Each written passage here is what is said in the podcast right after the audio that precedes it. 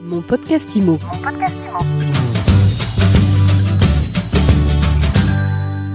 Bonjour et bienvenue dans ce nouvel épisode de mon podcast IMO. On s'intéresse au leasing immobilier aujourd'hui, une nouvelle solution de financement et on en parle avec Adrien Pelligri. Bonjour. Bonjour. Vous êtes le cofondateur d'Estia, Estia qui a remporté le prix de la PropTech la plus innovante dans le domaine de l'immobilier au dernier salon Rent. Alors d'abord pour qu'on y voit clair, c'est quoi le leasing immobilier Adrien? Alors le leasing immobilier, c'est une nouvelle solution qui permet d'accéder à la propriété euh, progressivement. Donc le concept, il est euh, assez simple. Un client sélectionne un logement sur le marché, nous on l'achète à sa place, puis il va emménager dans ce logement et nous on va l'accompagner pour qu'il puisse en devenir propriétaire dans les meilleurs délais. Donc l'idée c'est que pendant la période d'occupation, le particulier peut se constituer progressivement un apport, il a le temps de régulariser ses niveaux de revenus, etc. pour qu'il puisse enfin obtenir son prêt dans les trois ans. Alors j'imagine qu'aujourd'hui, avec tous les recalés du crédit, il y a beaucoup de, candidats euh, au leasing. Comment vous les sélectionnez? Exactement, en fait, nous, on est assez surpris par la diversité des profils qui euh, sollicitent euh, Estia. Il y a à la fois effectivement tous les jeunes actifs qui peuvent nous contacter parce qu'ils n'ont pas forcément l'apport à l'instant T pour contracter un prêt immobilier. Il y a également tous ceux qui sont indépendants, qui n'ont pas le bon statut, qui ne rentrent pas dans la caste du CDI pour pouvoir emprunter. On a également tous ceux qui ont différents prêts en cours, hein, des prêts étudiants, des prêts consommation euh, à rembourser. Et donc nous justement, on va sélectionner ces profils-là pour en fait comprendre pourquoi ils ne peuvent pas emprunter à l'instant T et pourquoi ces mêmes profils en fait pourront emprunter dans un an, deux ans euh, ou trois ans. Les gens qui viennent vous voir aujourd'hui, vous avez financé combien d'opérations et c'est quel profil? Alors là, aujourd'hui, on a financé une dizaine euh, d'opérations partout euh, en France. Et justement, on a différents euh, profils. On a à la fois des couples qui ont déjà en fait un prêt automobile, donc ce qui va plomber en fait leur capacité d'emprunt aujourd'hui, mais en fait dans un an, ce même prêt aura été soldé, donc ils pourront racheter le logement. On a également des jeunes actifs qui n'ont pas encore l'apport suffisant.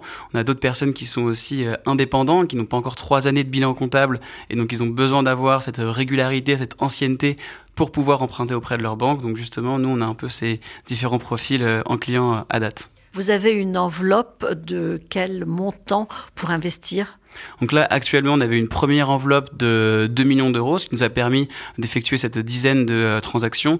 Et là, nous sommes justement en cours de finalisation d'une deuxième levée de fonds qui va nous permettre de faire une centaine de transactions d'ici la fin d'année. Comment vous vous rémunérez? Alors nous, on va se rémunérer de euh, deux façons. D'une part avec euh, le loyer et ensuite avec la plus-value lorsqu'on va revendre le logement. Le loyer que vous pratiquez, c'est le loyer du marché plus un delta? En fait, c'est un loyer au prix du marché qui va nous permettre du coup de nous, rémunérer comme un rendement locatif. Et ensuite, il y a cette plus-value. En fait, nous on définit à l'avance à quel prix on va revendre le logement, ce qui va nous permettre de faire tourner le modèle économique d'Estia.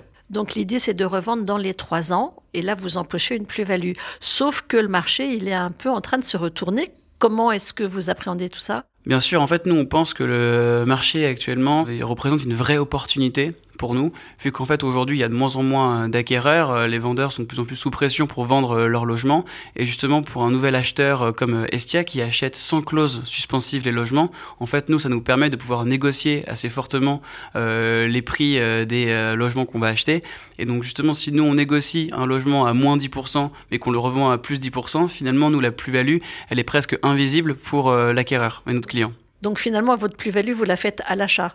Exactement. En fait, c'est on arrive à acheter en dessous du prix du marché. Et donc, en fait, lorsqu'on revend le prix du bien, finalement, l'acquéreur ne voit pas vraiment la plus-value vu que nous, on arrive à négocier plus fortement euh, le prix d'acquisition euh, du bien vous êtes un peu comme un marchand de biens en fait. Exactement, en fait on a le statut de marchand de biens vu qu'on achète et on revend sous 5 euh, ans, mais on peut être également qualifié de high buyer vu que justement on est une entreprise qui achète les biens sans clause suspensive, donc c'est ce qui aussi euh, rassure et offre de la sérénité aux vendeurs. Alors tiens, euh, je me place de l'autre côté de la barrière, j'ai un studio à vendre, j'arrive pas à le vendre je peux venir vous voir?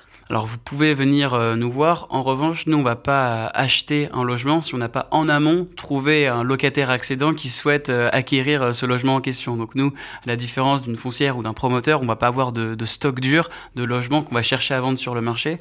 Nous en général, c'est nos clients, c'est les acquéreurs qui vont eux-mêmes en fait sourcer, sélectionner un logement sur le marché, sur les différentes marketplaces qui existent.